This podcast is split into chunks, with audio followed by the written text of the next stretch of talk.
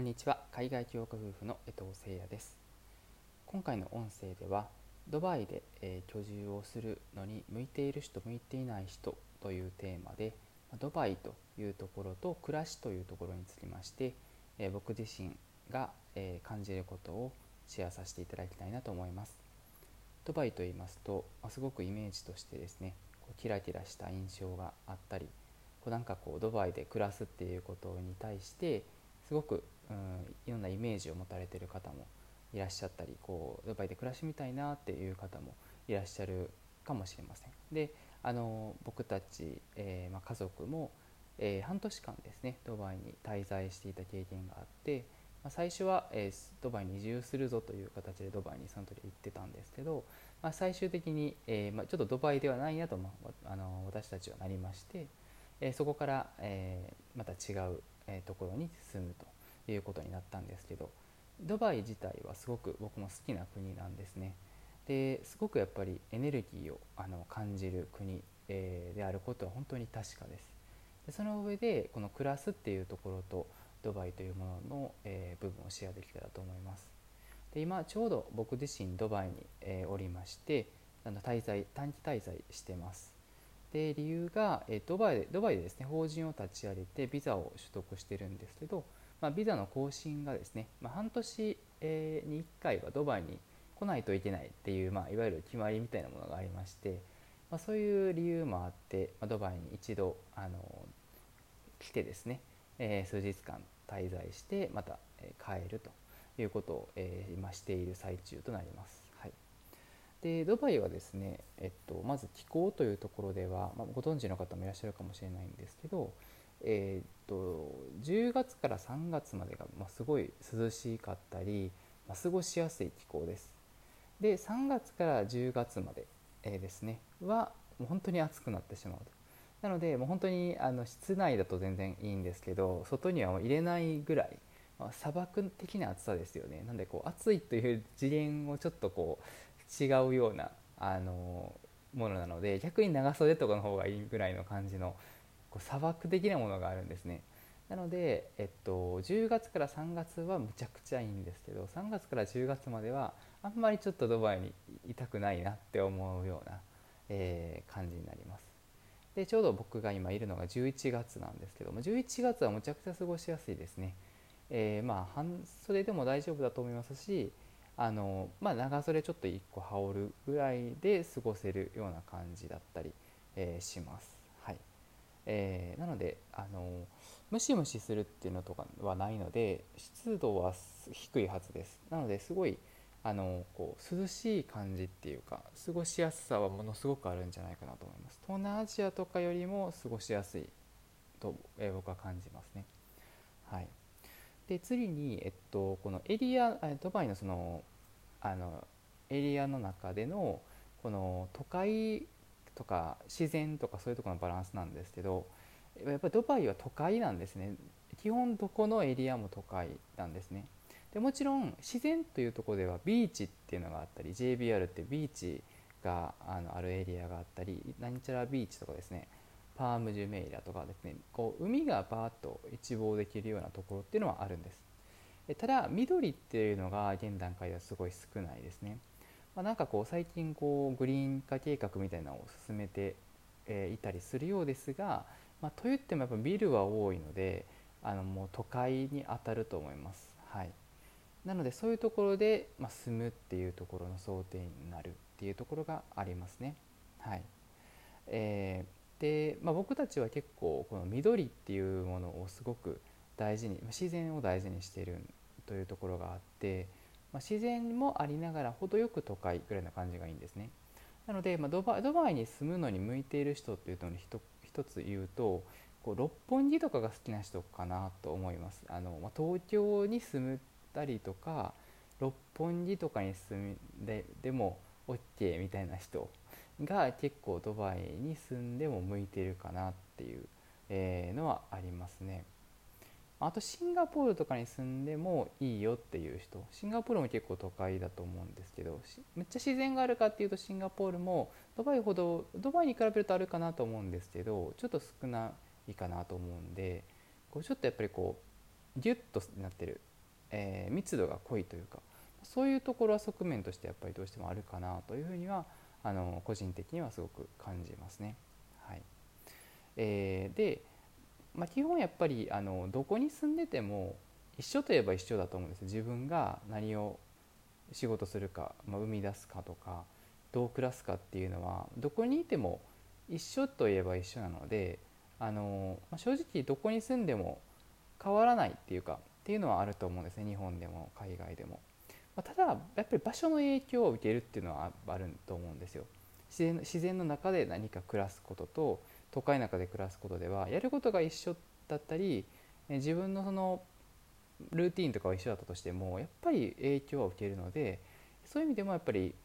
住む場所とかはすごく重要なのかなというふうに思いますね。はい、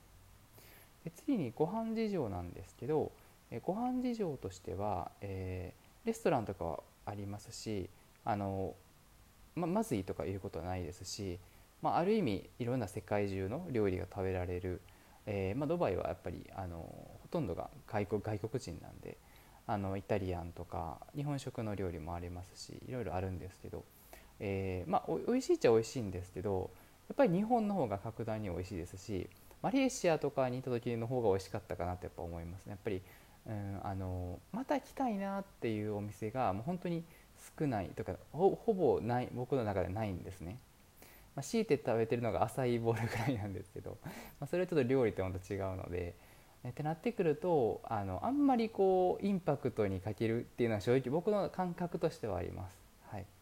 でそれでもやっぱり結構高い物価が高いっていうのもありますしなんかこうこの料理にこんだけのお金あのかけるのかみたいな感じになどうしてもなってしまいがちっていうのはあるっていうことがありますね。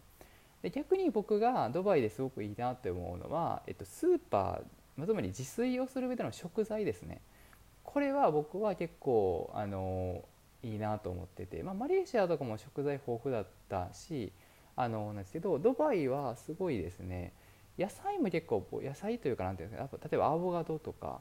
あもうすごい美味しいなと思いますし野菜も結構僕は個人的に美味しいなと思います。でお肉もすごく美味しくてビーフとかあとラム肉とか結構僕は好きなんですけどチキンとかも美味しかったり結構食材はすごく新鮮だと思うし美味しいものが多い。あとお魚も結構サーモンとかも日本の酒とはまた違うこうすごく肉厚なこの美味しさがすごくあって僕はすごいこの自炊をしたいってやっぱドバイだと思ってしまいますね。あのレストランでなんか食べてるぐらいならスーパーで買ってちょっと焼いて食べたりとかした方が絶対美味しいって僕は思います、はい、あとはオーガニックの食材もいっぱいある。例えばナッツとかもありますし、まあ、いろいろなこうあの健康的な食材もある、えー、しあとチーズですよ。僕結構チーズ好きなんですけどチーズもやっぱ種類がすごく多いのであの本当になんか楽しい。僕は結構そういうの楽しいですね。えー、っていうのがあります。で日本食あ日本の食材っていう意味だと味噌とかあのそういうものとか醤油とかはあるっちゃあります。あのちょっと高いですけどありあるっちゃありますね、まあ、もちろんめっちゃ種類があるかっていうとそうでもないんですけど、えー、まあ、なんでこう、まあ、日本の、食事を作ろうと思えば作れなくはないんですけどなんかどっちかっていうとなんかお肉焼いたりとかそういう感じ？で あの例えばガーリックとオリーブオイルで焼くとかなんかそういうシンプルな感じとかにあの結構なってしまうなっていうところはちょっとあるかもしれないですね。はい。えー、でなのでこう、まあ、そんな形なんですけどでドバイに向くのにこう向いてる人というところで先ほど言った六本木が好きな人と、えー、みたいな感じとかあと結構ですね、ま、キラキラしたこう雰囲気が好きな人。やっぱりこうラグジュアリーなホテルはいっぱいあるしでそこのラウンジとか、えレストラン例えば夜景が見えるレストランとかあとはそのあの海がバーって見えるところとかもうなんかカフェとかでもやっぱりそういうとこ結構多いんですねこうテラス席とかやっぱり気候がいいんでテラスとかでも全然いろいろあの楽しめるんですよね。とか、まあ、やっぱりこうパーティー系とかが結構好きな人とかは結構いいかなと思います。まあ、結構ノーマドワーカー的にもやっぱりカフェが多い分あの今日はこのカフェで仕事しようとかそういうのはしやすいのであの確かにパソコン仕事する方はあのカフェ選びとかは楽しめるかなとかは思いますね。えなので、まあ、結構そういう、感じかなとは思いますけどあのなんで逆に向いてないかなっていう人は、まあ、自然が好きな人とかあとこうそうですねあの暮らしをしていく上でうん何て言うんですかね公園とかそういうこうすごく暮らす暮らしを豊かにしてくれるものってあると思うんですね場所とか。そういうものが結構少ないかなみたいな感じはしますね。アクティビティっていう意味ではあるいろいろありますけどなんかそういうこう公園とかなんかこうフラッとなんか行けるようなところっていうんですかね。こう自然の感じとかそういうところは少ないのでなんかちょっと窮屈にイベントとかはそういう系はいっぱいあるんですけどちょっと窮屈に感じるとかはあのあるのかなというふうに思いますね。はい。でまあ、ドバイはやっぱりホテルラグジュアリーなホテルがあるのであのこれはその旅行とかする分にはやっぱいいんですよね。あとそのやっぱり世界一のこのブルジブルジュ・ハリーファーとかの高いタワーとか世界一の何かとかあるのでスポット的にやっぱ楽しめるつまりドバイはやっぱり僕の中では旅行をするっていうの楽しさが一番ドバイとの相性あのとしては一番いいのかな距離感として一番いいのかなと思いますね。えー、で、まあ、ホテルもあの例えば僕の妻があのやっぱりこのマリオットのポイントを貯めてくれたりマイルを貯めてくれたりしてるんですけど、えー、そういうこうこうカードとかをこう日本とかその別のとこで貯めているとそういうホテルとかでもやっぱりこうあのアップグレードして今こう本当に無料でというかあの泊まれてますしなおかつこうポイントを貯めてるとこうプラン、えー、プランじゃなくて何て言うんですかねえっ、ー、と